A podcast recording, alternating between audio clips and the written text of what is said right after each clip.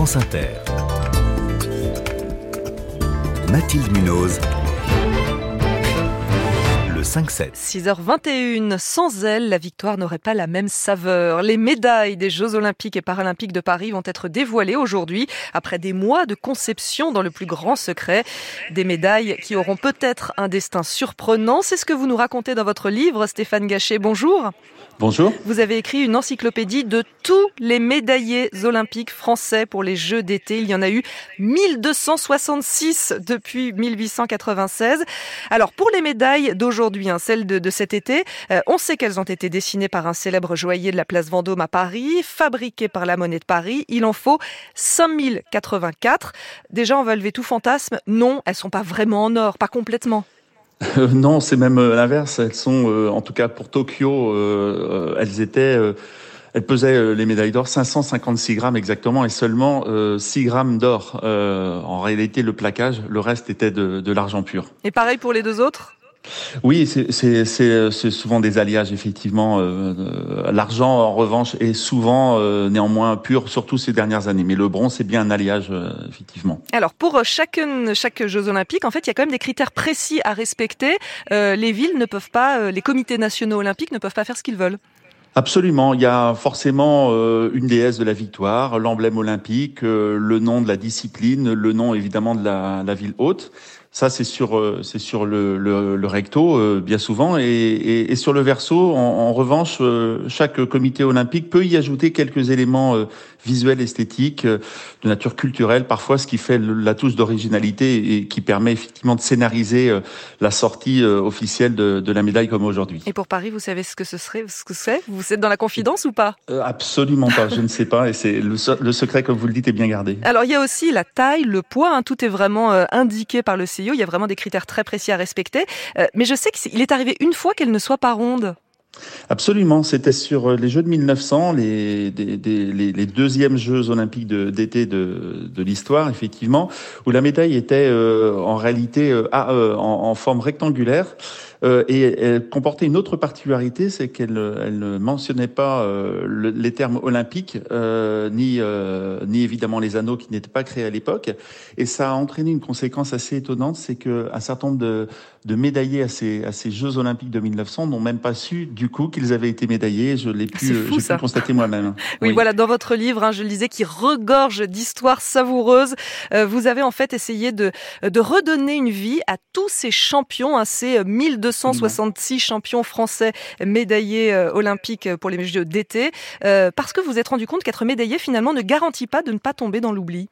Non, c'est même l'inverse. La mémoire collective oublie souvent ses, ses, champions et plus on remonte dans le temps, évidemment, plus euh, ces situations sont, sont, fréquentes et il y a même d'énormes surprises avec des palmarès qui ne correspondent pas à la réalité. J'ai découvert par exemple un médaillé olympique qui est décédé euh, quelques semaines avant euh, d'être soi-disant médaillé. Donc, le navigateur Édouard Mantois, hein, c'est lui, hein, c'est ça? Oui, Absolument, c'est ça, le navigateur parisien. Mais euh, il y a d'autres d'autres situations où effectivement la, la mémoire a complètement oublié, la mémoire officielle en plus a complètement oublié qui étaient ces, ces hommes qui avaient pu remporter ces médailles. C'est assez étonnant, effectivement. Mémoire officielle et mémoire familiale aussi, parce qu'il vous est arrivé de l'apprendre à, à, des descendants de médaillés qu'ils avaient un ancêtre qui avait gagné. C'est fou, oui, ça. Ce, ce, sont des histoires incroyables. Alors, ça, ça, correspond précisément à ces Jeux de 1900 où, effectivement, euh, ces sportifs ont su qu'ils avaient gagné une, une, une épreuve, hein, bien évidemment, mais ils recevaient, un, ils recevaient une, une médaille, un, un trophée, euh, parfois, euh, mais sans la mention olympique, effectivement. Et, et la presse, d'ailleurs, ne relevait pas le fait que c'était bien des épreuves olympiques olympiques, on parlait de concours internationaux, et euh, de manière surprenante, effectivement, j'ai pu apprendre à des descendants le passé glorieux de leur, leurs aïeux. C'est tout à fait, tout à fait émouvant, du coup. Comment avez-vous fait pour retrouver ces 1266 médaillés? Ça a été difficile comme travail? Oui, ça m'a pris à peu près 20 ans parce qu'il m'a fallu utiliser des subterfuges, je dirais, c'est-à-dire que les fédérations n'existaient pas pour beaucoup d'entre elles. Elles, sont, elles ont été créées dans les années 20, ce qui fait que pour la période antérieure, eh il m'a fallu utiliser les archives de la, de la presse ça veut dire que, attendez, juste, je vous coupe, tout n'est pas recensé par le CIO si les, les, les, les, palmarès sont recensés, il y, a quel, il y a quelques petites erreurs, comme je vous oui. le disais tout à l'heure. Euh, néanmoins, on ne sait pas euh, qui sont ces personnages derrière les noms. En fait, mmh. il y a une liste de noms, mais il n'y a pas de biographie associée. Et, et effectivement, moi j'ai eu à cœur de, de tous les retrouver pour restaurer leur mémoire tout simplement. Et donc on utilise des archives effectivement de presse, mais aussi des archives comme l'état civil, comme les archives militaires, comme les archives électorales, le recensement de la population, etc., qui permettent de retracer des parcours de vie et de, de faire des découvertes effectivement parfois extrêmement surprenantes et, et amusantes. Et il vous en manque encore ou vous avez réussi à faire tout le monde?